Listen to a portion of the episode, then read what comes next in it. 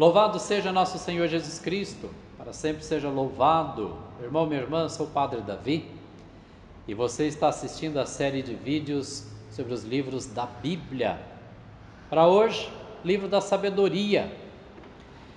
Ainda que a autoria seja atribuída a Salomão, este livro foi escrito entre 50 e 30 antes de Cristo muitos séculos após a morte desse rei famoso, ou seja, Salomão, sendo o último livro do Antigo Testamento a ser redigido.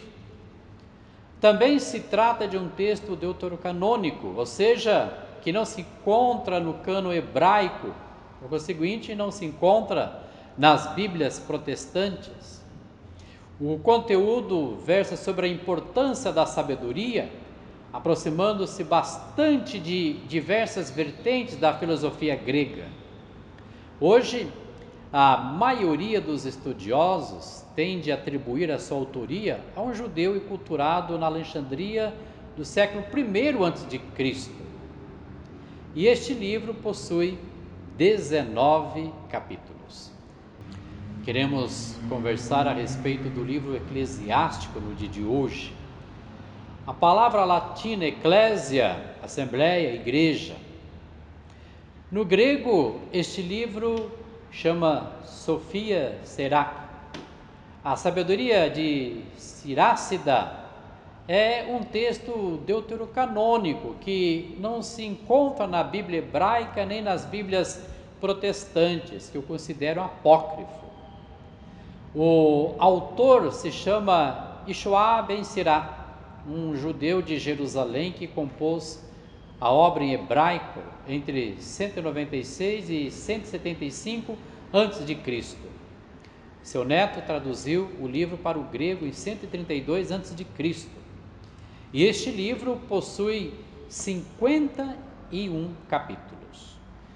Iremos começar a comentar sobre os livros proféticos em graus diversos sobre formas variadas, as grandes religiões da antiguidade tiveram pessoas inspiradas que pretendiam falar em nome de seus deuses.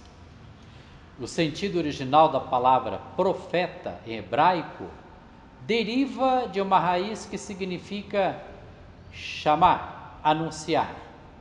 Portanto, o profeta seria aquele que é chamado ou que anuncia, um mensageiro e o intérprete da palavra divina.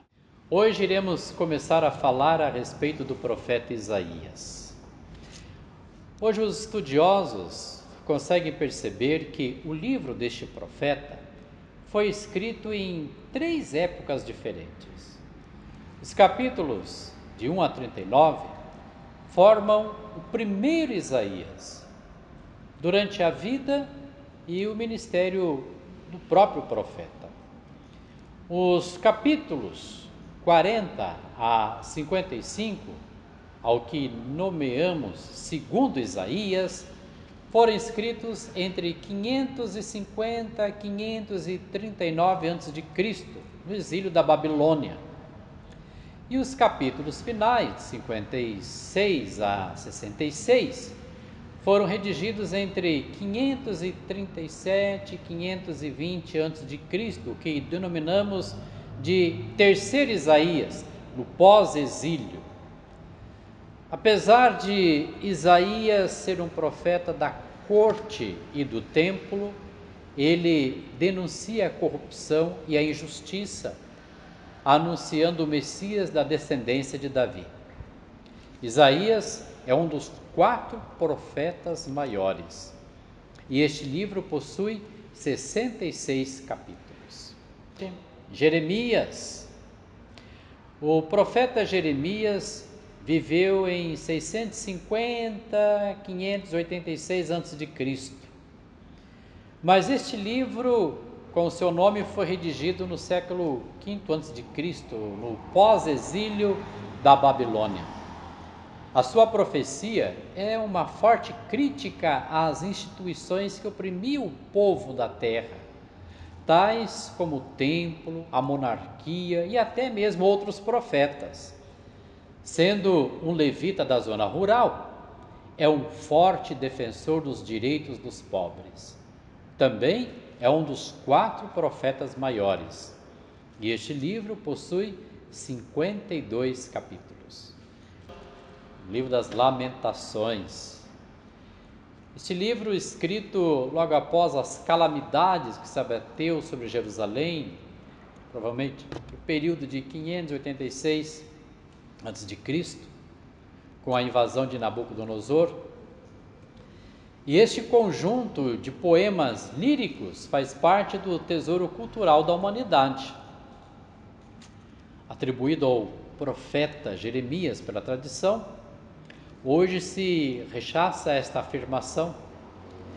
Na Bíblia Católica vem logo após Jeremias, possuindo localização diferente nas Bíblias hebraicas e protestantes, entre o livro de Ruth e de Eclesiastes. Este livro possui cinco capítulos. Vamos conhecer um pouquinho a respeito de Baruch. Este livro é atribuído ao secretário do profeta Jeremias, no período de cativeiro da, na Babilônia.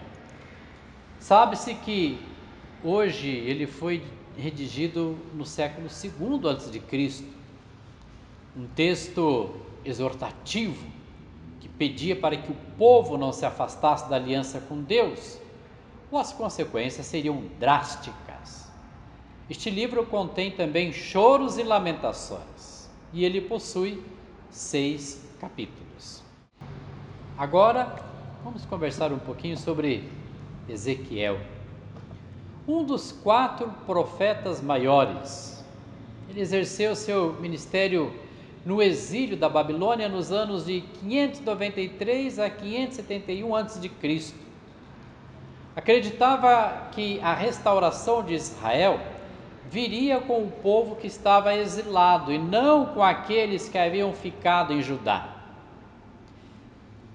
Era um sacerdote do templo, por isso foi levado ao cativeiro com toda a elite da época. Este livro provavelmente foi escrito por discípulos que puseram as tradições orais no papiro no período do pós-exílio, quando todos já estavam novamente bem estabelecidos em Israel. Este livro possui 48 capítulos.